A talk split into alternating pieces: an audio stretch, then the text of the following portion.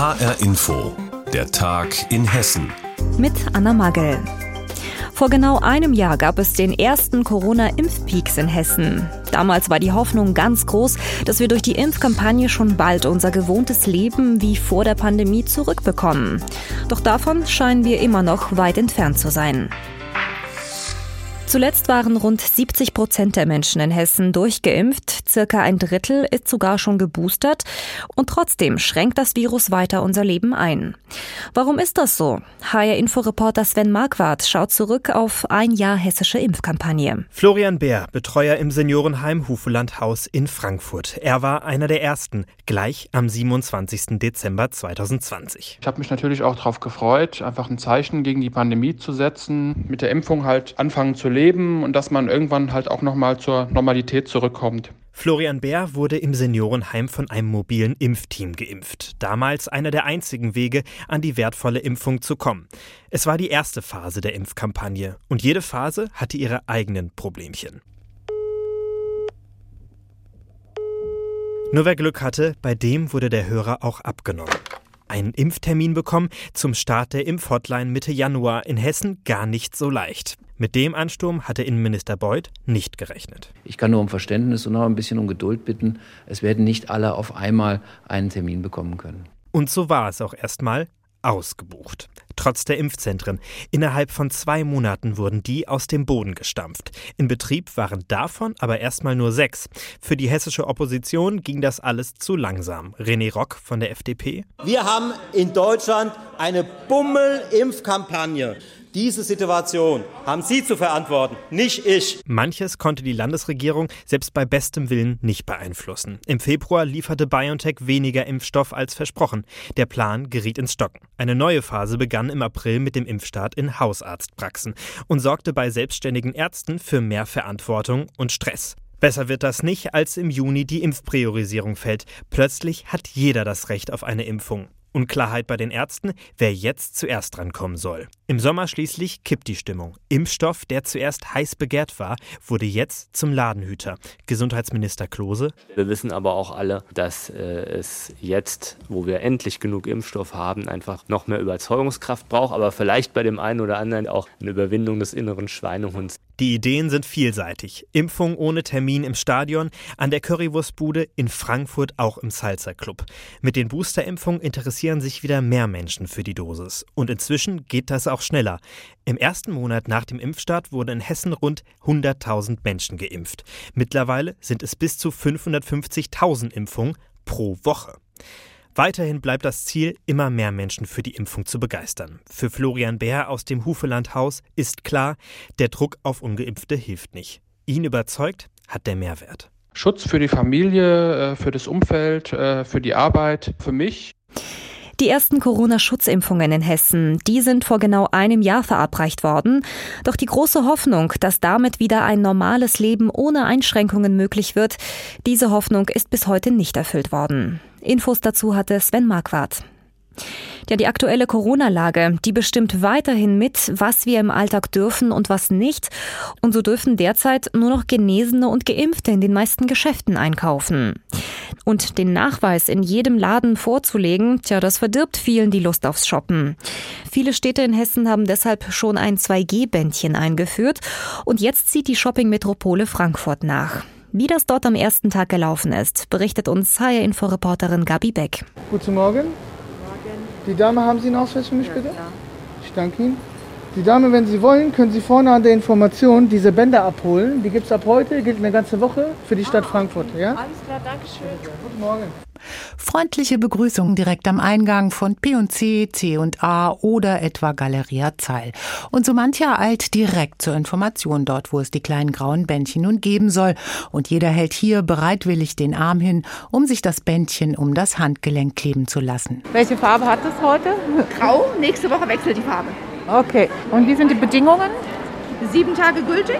Sie können in jedem Geschäft auch da zahlen und Sie brauchen keine Ausweisdokumente mehr vorzuzeigen.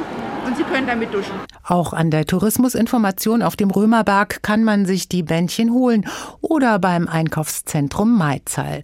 Die meisten freuen sich darüber. Bedeutet es doch schlicht nicht überall vor dem Geschäft das nervige Rauskramen des Impfzertifikats und dazu noch den Personalausweis. Die kann man mit Bändchen jetzt stecken lassen. Allerdings muss man sie dabei haben, falls es doch mal eine Kontrolle geben sollte. Ach, hier gibt es das auch schon. Haben wir noch nicht mitgekriegt. Ja? Ist aber eine gute Sache, finde ich. Auf jeden Fall. Weil das bequem ist, dass man nicht die ganze Zeit sein Portemonnaie und Handy rausholen muss. Und die kann man nicht fälschen, oder? Dass da auch dann jeder rein kann? ich finde es ein bisschen unvorsichtig nicht, weil das, ich habe gehört, das kann man auch fälschen und so. Also es ist eine gute Idee, aber noch nicht ausgereift, würde ich sagen. Aber es ist praktisch vielleicht, ja. Das Bändchen wird in den meisten Geschäften akzeptiert. Schließlich soll es dem Handel ja helfen. Bisher verzeichnet der Einzelhandel in Frankfurt unter 2G-Bedingungen Umsatzeinbußen von bis zu 50 Prozent.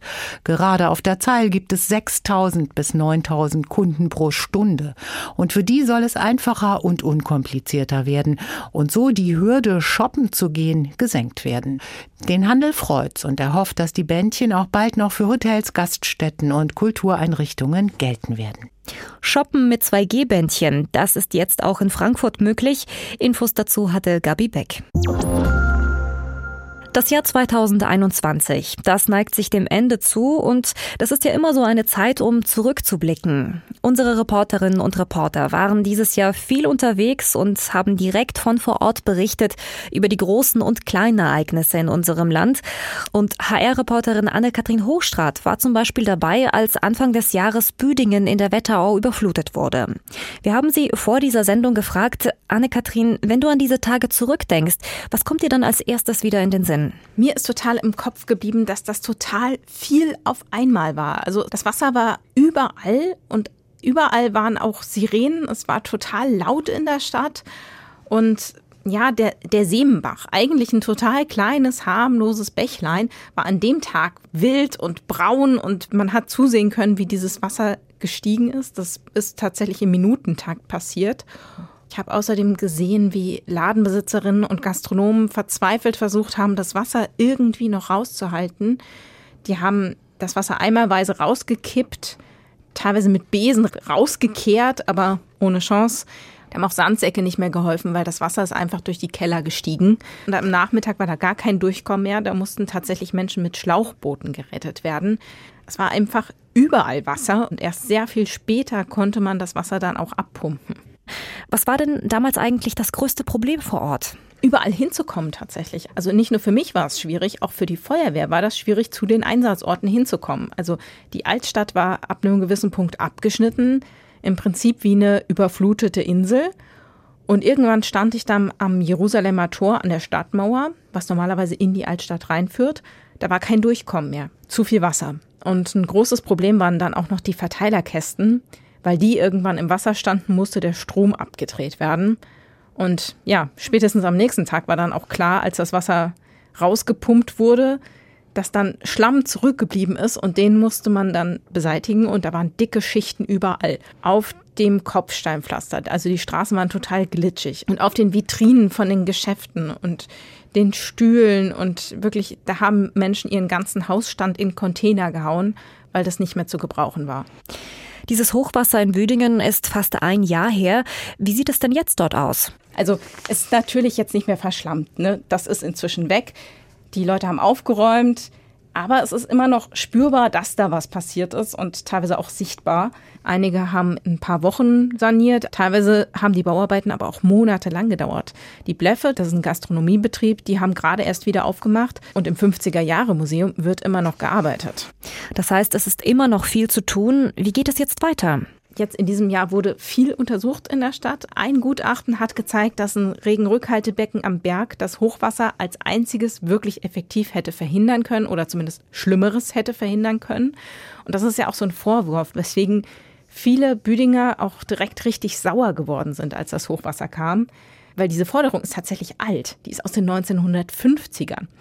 Jetzt passiert da endlich mal was. Das ist beschlossen vom Wasserverband. Was mir auf jeden Fall aufgefallen ist, dieses Thema Hochwasser wird Büdingen noch jahrelang prägen. Ist auch jetzt Thema Nummer eins vom neuen Bürgermeister Benjamin Harris. Der hat mir direkt nach seiner Wahl gesagt, er will Büdingen hochwassersicherer machen. Das ist eine Ansage. Er fängt im März an. Mal sehen, was bis dahin passiert sagt Anne-Kathrin Hochstrat über das Hochwasser vor einem Jahr in Büdingen. Sie war damals auch unsere Reporterin vor Ort, um über dieses Unglück zu berichten. Trotz solcher tragischen Ereignisse gab es natürlich auch in diesem Jahr auch Erfreuliches. Viele Kunst- und Kulturschaffende in Hessen zum Beispiel haben sich trotz Corona nicht unterkriegen lassen. Sie haben versucht, immer wieder Wege zu finden, um weiter arbeiten zu können und um sich auch noch sozial zu engagieren. Wie das gehen kann, zeigen drei Künstler, um die es jetzt geht. Aber ganz ehrlich, Leute, ich bin makellos. Ich habe keine Pickel. Hallo. Sie ist schillernd, laut und extrovertiert.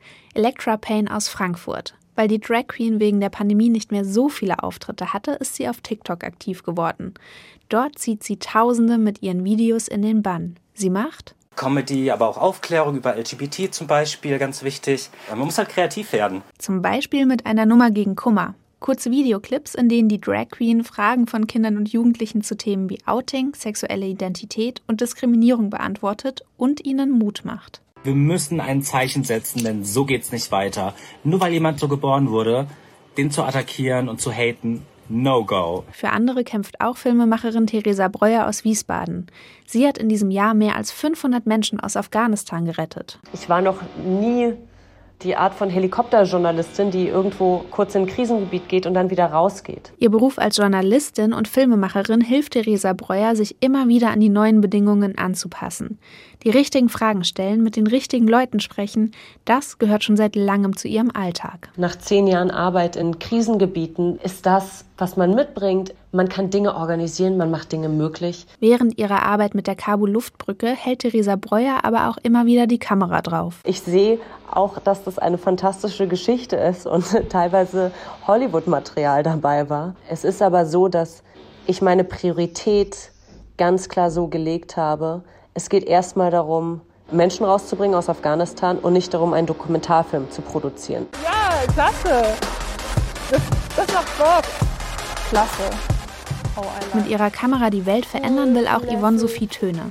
Die Modefotografin achtet bei der Auswahl ihrer Models auf Diversität. Wir sind immer noch zu wenig divers, obwohl die Gesellschaft doch eigentlich viel diverser ist. Und das müssen wir ändern. Und dann dachte ich, ja, dann helfe ich da eben mit, das zu ändern. Vor ihrer Linse stehen dicke Menschen, schwarze Menschen, welche mit Behinderung und Transpersonen. Ihr geht es darum, mit ihren Bildern Verbindungen zu schaffen. Ich glaube, es ist total gut schon, allein Menschen auch so in Verbindung miteinander zu bringen und Menschen zu connecten. Das ist schon sehr viel wert, weil dadurch baut man ja auch Vorurteile ab, die man hat. Ob mit Comedy auf TikTok, mit Film Menschen retten, dem diversen Weitblick beim Casting von Models. Diese Menschen haben sich 2021 engagiert und werden das auch weiterhin tun.